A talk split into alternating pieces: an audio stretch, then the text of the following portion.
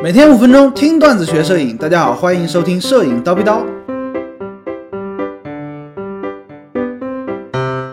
你拍的风光照为什么显得很空？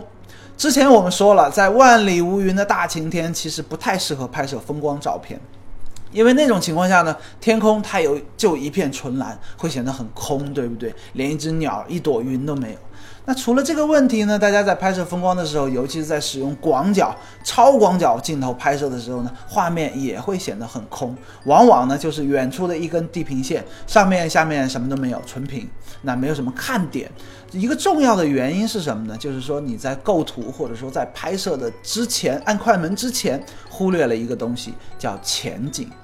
当我们到达一个风景非常棒的地方，比如说远处的什么山啊，山上还有雪呀，然后山的下面是一个湖面，非常的漂亮啊，天空也很给面子，蓝蓝的天空，白云朵朵。这个时候，很多同学就抑制不住自己的冲动，举起相机就乱拍，对不对？哎，虽然呢，它肯定是比我们普通的城市里面拍的效果要好，但是呢，其实你缺少了一个重要的步骤。你看，在这个例子里面，作为呃，中景和远景的湖面啊、山啊、天空啊都很漂亮，但是你唯独缺了没有一个合适的前景去搭配它，哎，所以说呢，画面有可能就会显得比较失衡。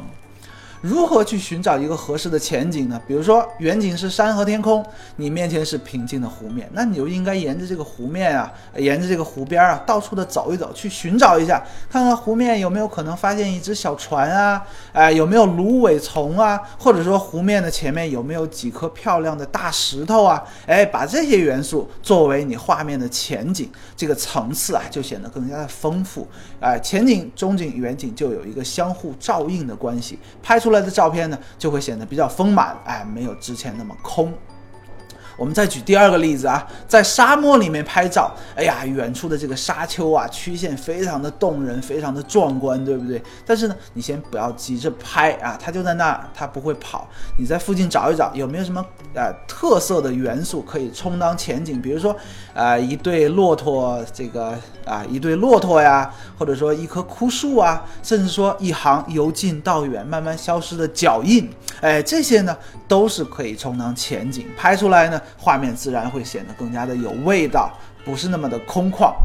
另外还有一个事情需要跟大家说啊，大家发现没有？由于这个远景啊离你特别远，哎，你即便你往左边走一百米，往右边走一百米，它远景的这个构图啊，它这个大小啊都不会有太大的变化。而对于近景而言呢，你稍微移动个一厘呃一米半米，它可能都会有很大的变化。我们利用这个特点呢，进行仔仔细的来来回回的去构图，直到啊寻找到一个前景也非常棒，中景远景也非常棒，一个比例协调的位置啊，去拍摄这么一张照片。